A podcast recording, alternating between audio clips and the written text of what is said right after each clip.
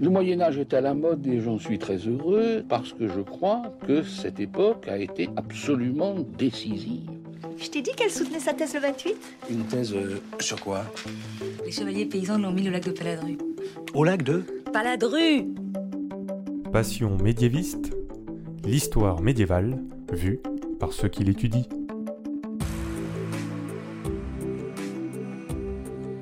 Est-ce que l'on sait tout du Moyen Âge Est-ce qu'il reste encore des choses à découvrir? Et d'abord, qu'est-ce que le Moyen Âge En fait, il y a autant de réponses que de médiévistes. Dans cette émission, nous nous intéressons à comment l'histoire médiévale est étudiée aujourd'hui par de jeunes chercheurs, quels sont les sujets qui les intéressent, pour vous donner envie d'en savoir plus et pourquoi pas donner de l'inspiration à de futurs chercheurs. Épisode 6 Noémie et Abraham, c'est parti Excuse-moi, mais il y a des gens que ça intéresse? Aujourd'hui, pour ce sixième épisode, j'accueille Noémie Marijon. Alors Noémie, tu mènes actuellement une thèse sur un personnage qui est bien connu de la Bible et de la Genèse, qui est Abraham. Tu travailles plus particulièrement sur comment il est représenté avec sa famille dans les textes médiévaux et comment il a été adapté par les hommes du Moyen Âge. Avant de parler de tout ça, est-ce que tu peux me dire pourquoi tu as choisi d'étudier le Moyen Âge? Alors c'est une question difficile pour moi parce que je me suis... Je suis dans un milieu où il y a beaucoup de chercheurs en sciences dures vraie science, avec des corpus, avec des, résultats, des ressources, etc., etc. Et pour moi, l'histoire, c'est une vraie science, c'est une science humaine, mais c'est une vraie science avec des vraies méthodes scientifiques. Mon travail d'historienne, pour moi, c'est aussi de me défaire de cette enveloppe euh, fantasmée du Moyen Âge pour arriver à atteindre une petite parcelle de la réalité du monde, euh, du monde médiéval. Comme je disais, Noémie, tu travailles sur la façon dont est représenté Abraham et sa famille dans les manuscrits médiévaux. Qu'est-ce qui t'a amené à ce sujet dans ton parcours et pourquoi tu l'as choisi? Ce qui m'intéressait toujours, c'est les images de la femme, en fait. Donc en Master 1, j'ai travaillé sur les images de la Vierge dans la Pentecôte. La Vierge, c'est un sujet en iconographie qui est très parcouru, donc ça allait bien pour à Master 1, mais c'était pas possible de continuer plus tard, parce qu'il y avait déjà eu beaucoup de travaux. En Master 2, j'ai... Euh, j'ai bifurqué vers un, une personnalité de l'Ancien Testament, donc la reine Esther, qui est une reine biblique, et donc avait une iconographie très particulière. Euh, Ce qui m'intéressait, c'était le côté euh, un peu rebelle d'Esther, et comme quoi elle, elle, arrivait à être donnée comme modèle pour euh, des femmes mariées et donner une possibilité de sainteté par ce biais-là. Et moi j'avais très envie, pour de vrai, de faire ma thèse sur les images des femmes de l'Ancien Testament. Mais après quelques réunions avec ma directrice de recherche, on s'est rendu compte que c'était compliqué, parce que finalement il n'y avait pas assez de sources. Enfin, c'était pas un sujet simple.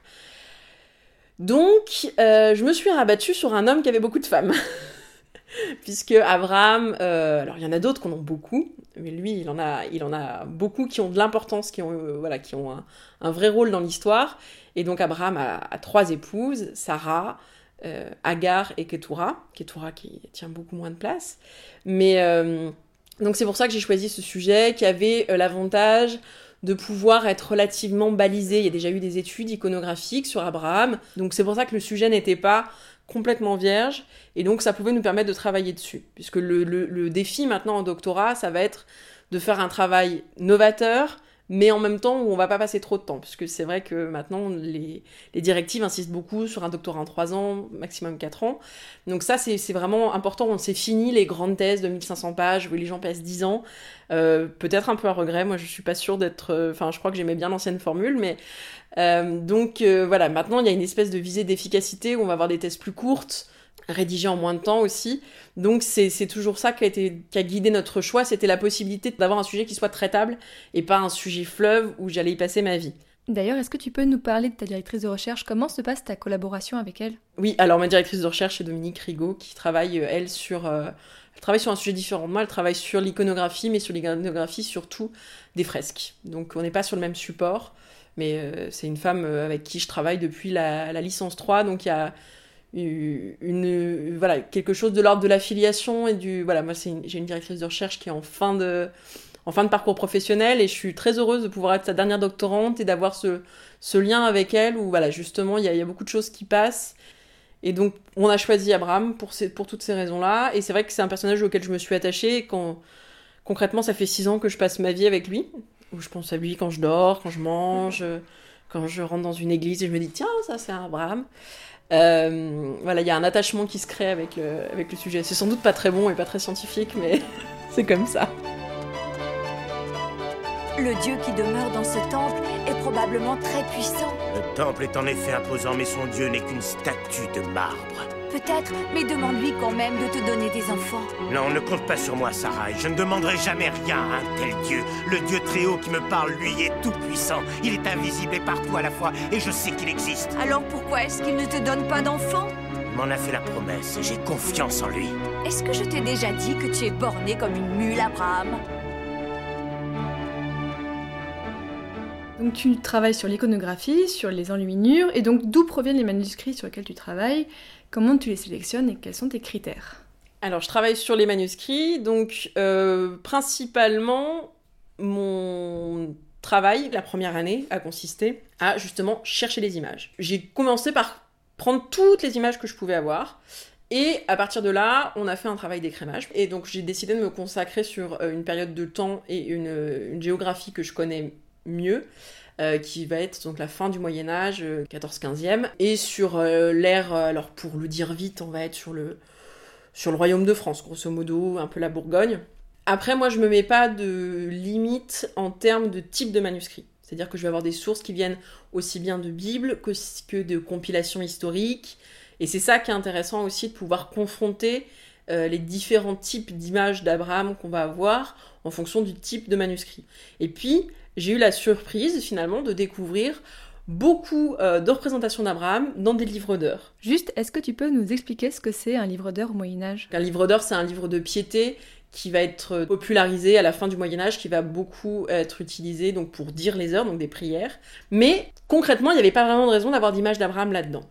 Mais au cours de ces pérégrinations sur les différents sites, que ce soit de l'IRHT, euh, de la BNF, je suis tombée sur un livre d'heures qui est conservé à Besançon, qui montrait en marge des images d'Abraham et des, cycles très longs, euh, qui vont être d'une vingtaine, d'une trentaine, d'une quarantaine d'images, qui ont été produits euh, par Jean Colombe.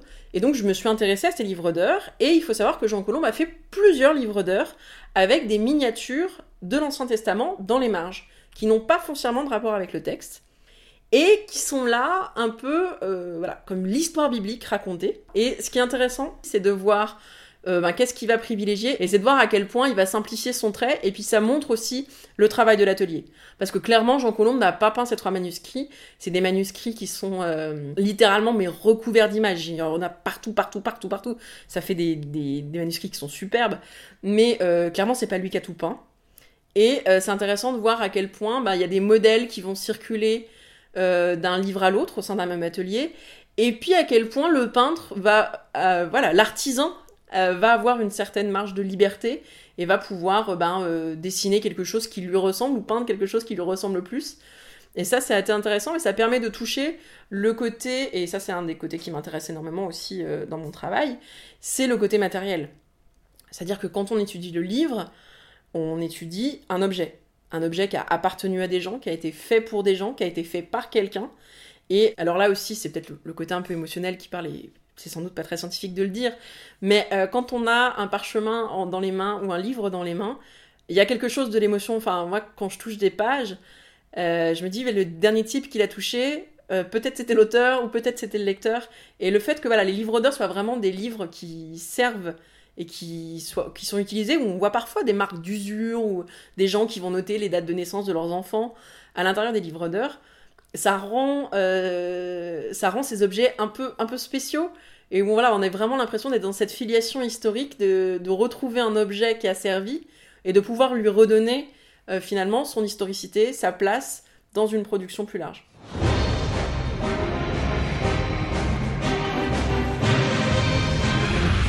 Qu'on en a à foutre de vos bouquins? En plus, c'est du latin, personne n'est foutu de les lire, alors... Euh. Ah bah si tout le monde s'en fout, ah bah je vais pas insister pour me faire mal au doigt, allez. Non, non, non, non, non, c'est pas une option. Vous notez tout, c'est pas autrement.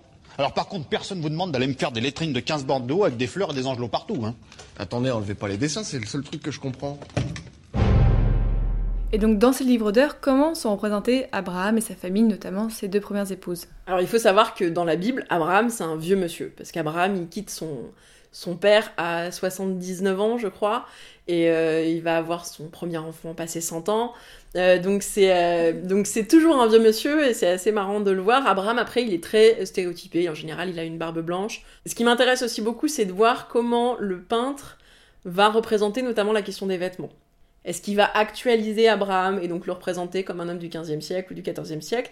Ou est-ce qu'il va prendre en compte, ben, enfin, quelque part fantasmer une histoire biblique et euh, comment pouvait s'habiller un homme euh, voilà, de, de l'époque d'Abraham Et donc, en général, il porte quand même plutôt des espèces de, voilà, des, longues robes, des longues tuniques. Et ce qui est assez intéressant, moi, ce qui me fait ce qui me fait beaucoup rire, alors c'est peut-être que là aussi c'est pas scientifique du tout, mais dans les images d'Abraham, c'est notamment toutes les images autour de la question de la circoncision parce que donc on va avoir euh, cet homme d'un certain âge qui, euh, ou sous la dictée d'un ange, ou tout seul, va euh, se circoncire lui-même, et donc ça fait des images qui sont, frappantes et qui sont étonnantes, parce qu'on ne s'imagine pas voir dans un livre religieux du Moyen Âge un sexe masculin. Alors, il y en a partout, il y en a tout le temps, il y en a souvent dans les marges, mais là, c'est souvent le sujet aussi. Donc, c'est intéressant de voir à quel point on a des fausses images, et même nous, chercheurs, on a des fausses images sur le Moyen Âge qui se révèlent bien plus ou bien plus sérieux, ou bien plus drôle, ou bien plus franc que ce qu'on pouvait penser. Frère Adelme était un de nos meilleurs enlumineurs. Pas Adelme d'Otrante, vous le connaissiez? Non, je le connaissais, j'admirais son œuvre. Son humour et ses images de comédie frisaient la mise à l'index. Et sur l'iconographie de ces femmes, c'est assez, assez drôle, puisque là aussi, euh, Sarah, c'est une vieille femme. Euh, c'est une vieille femme et c'est bien pour ça qu'elle ne peut pas avoir d'enfant. D'ailleurs, c'est dit dans le texte biblique. Et là aussi, c'est, drôle de voir à quel point le texte biblique peut faire attention aux choses de la vie, puisque à un moment, Sarah, elle dit Mais je ne peux pas, je peux pas avoir d'enfant parce que j'ai, plus mes règles. Elle dit Je n'ai plus ce que les femmes ont. Et, euh, donc, on voit l'attention biologique finalement qu'on ne s'attend pas à avoir pour le rédacteur biblique. Et donc, Sarah, elle va toujours être, elle va être régulièrement représentée comme une femme âgée euh, dans des voiles, on insiste beaucoup sur, sur l'âge de Sarah. Donc le fait de voilà d'insister beaucoup sur l'âge de Sarah et de la représenter comme une femme vraiment décatie et de pouvoir euh, donc euh, montrer cette vieillesse, c'est aussi pouvoir montrer la puissance de Dieu et qui va donner qui va lui donner un enfant. Et la deuxième femme, Agar, donc elle elle est plus jeune, euh, elle est représentée comme une, une femme plus plus belle finalement, mais c'est aussi une servante. Donc je vais avoir des images où le peintre va essayer de mettre en valeur cette image de la servante, et ça passe bien souvent par une représentation du costume. Donc voilà, ça dépend de ce que le peintre a voulu montrer et de sa compréhension à lui du texte biblique. Et c'est ça aussi l'aller-retour qu'il faut faire quand on étudie une iconographie qui, se base sur un texte, c'est à quel point le peintre a compris le texte, veut en dire quelque chose.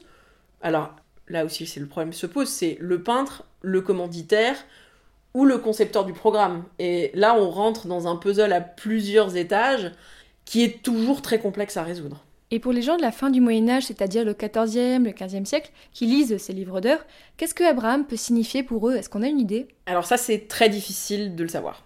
Et concrètement, moi j'ai du mal à le savoir. Il est clair qu'Abraham a un rôle dans son utilité en tant que euh, le saint d'Abraham, et donc il a un rôle qui, où il accueille les morts au paradis. Ça, c'est sûr, les textes le, prouvent. Euh, voilà, y a, là, y a, Abraham joue un rôle. Après, dans sa vie familiale, est-ce qu'il a une influence? Est-ce que les gens le prient? Est-ce que tout ça, moi, j'ai eu beaucoup de mal à le savoir. Mon seul moyen de le savoir, c'est de me pencher sur les textes des commentateurs de la Bible. Qu'est-ce qu'ils vont en faire? Est-ce qu'ils vont le réutiliser dans des sermons? Est-ce qu'ils vont pas le réutiliser dans des sermons? Est-ce qu'il va être actualisé ou pas? Mais voilà, ça c'est une phase où moi je me suis, comme je suis moins bonne latiniste qu'iconographe. Euh, c'est un moment où je suis pas encore passée et c'est vrai que je, redoute un peu ce moment de l'étude euh, des textes euh, des pères médiévaux. Et, voilà, mais c'est vrai que je sais que quand même Abraham, ou en tout cas la figure de ces femmes, vont être utilisées dans des sermons, notamment pour, mettre en valeur le miracle dont je parlais de la naissance ou ou la foi de Sarah, ou la foi d'Abraham. Voilà, Abraham, c'est quand même le père des croyants, donc de tout temps, il a été valorisé par cette, par cet aspect de piété. Et il a été, toujours été donné comme un modèle de la piété. Puisque Abraham, euh, voilà, on lui dit, euh, Dieu lui dit un jour, euh, tu vas quitter ton pays et je te donnerai un autre pays et tu auras une, une descendance innombrable. Et il part. Et il le fait et il fait confiance à Dieu. Et donc c'est cet aspect-là qui va, à mon avis, être le plus actuel et le plus sensible pour l'homme médiéval. Tu es un homme bon, Abraham. Nous avons quitté Haran il y a de nombreuses années. Oui, nous avons obéi à la volonté de Dieu.